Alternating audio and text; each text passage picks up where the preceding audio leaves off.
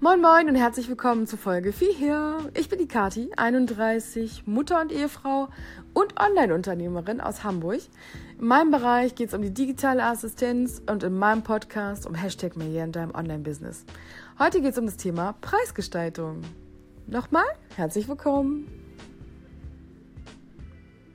Hi, schön, dass du dabei bist und dass wir heute um ähm, ja, ein kleines Thema uns herum bewegen, was vielen ganz doll auf dem Herzen liegt, aber sie das nicht angehen können.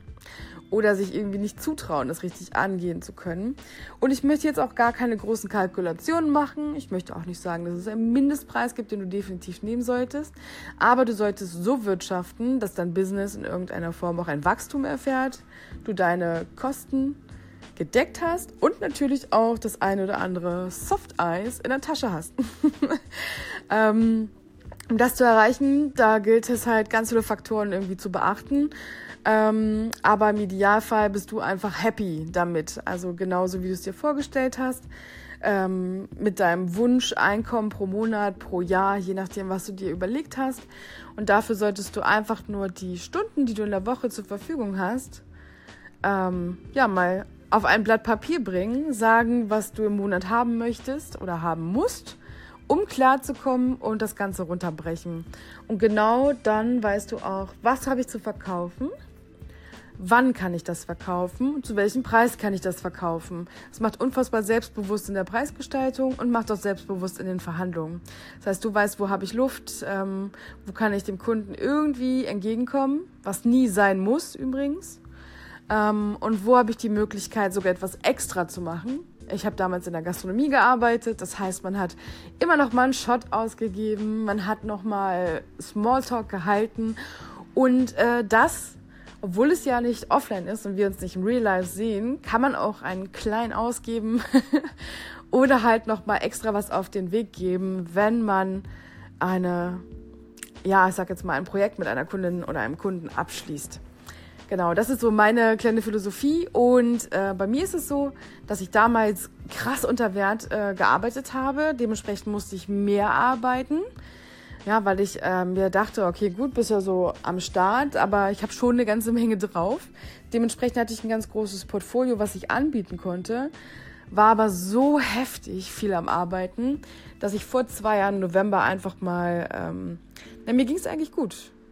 Und dann hab, war ich äh, relativ lange erkältet, habe das verschleppt und ehe ich mich versah, lag ich auch schon mit 41 Fieber auf dem Bett, konnte mich den ganzen Tag nicht bewegen und habe dann abends mit Blaulicht quasi den Weg ins Krankenhaus gemacht. Ähm, dort schwoll dann mein Gesicht so krass an, dass keiner sagen konnte genau, was es ist. Ähm, man hatte offene Flecken im Gesicht, ähm, die so vor sich hin eiterten. Ich weiß, jetzt nicht wirklich sehr schmackhaft. Aber ich kann dir sagen, wenn du nicht äh, auf dich acht gibst, weil du bist ja so quasi ja, das Wichtigste in deinem Business, wenn es um deine Skills geht, um Dienstleistungen, dann solltest du ganz heftig darauf schauen, dass du gesund und fit bleibst. Das habe ich nicht gemacht. Ich habe auch heute noch Probleme, irgendwie früh ins Bett zu gehen und einfach mal durchzuschlafen. Ich habe auch heute noch ein Problem damit abzuschalten. Aber ich lerne das jetzt. Also ich habe jetzt nicht dieses, also ich nenne das nie Burnout oder sowas. Sowas hatte ich nicht, weil ich bin mit Leidenschaft dabei gewesen. Aber ich habe es halt übertrieben. Ich weiß, man kann 90, 90 Hours a week arbeiten. Man kann aber 180 Stunden machen. Und man kann auch einfach mal 24-7 am Start sein. All das sollte nicht das Ziel sein.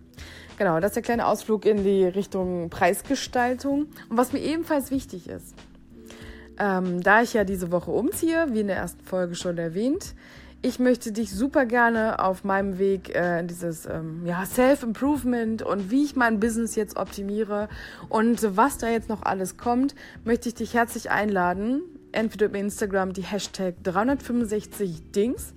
Das ist mein Hashtag für diese Challenge. Einladen. Oder du kommst direkt auf Facebook und suchst dir da die Hashtag 365 Dings Challenge heraus und kommst in meine Gruppe.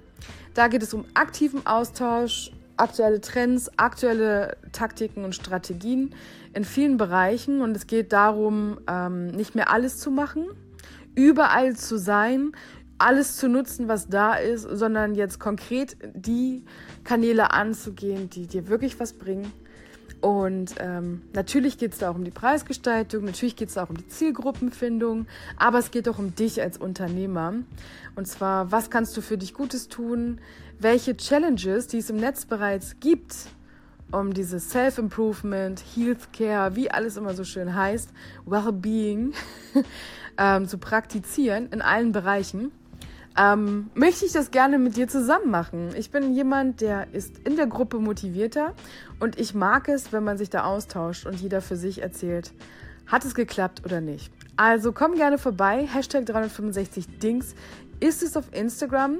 Besuch mich auf adkartis.tools oder komm in meine Facebook-Gruppe. Ich freue mich auf dich. Bis morgen.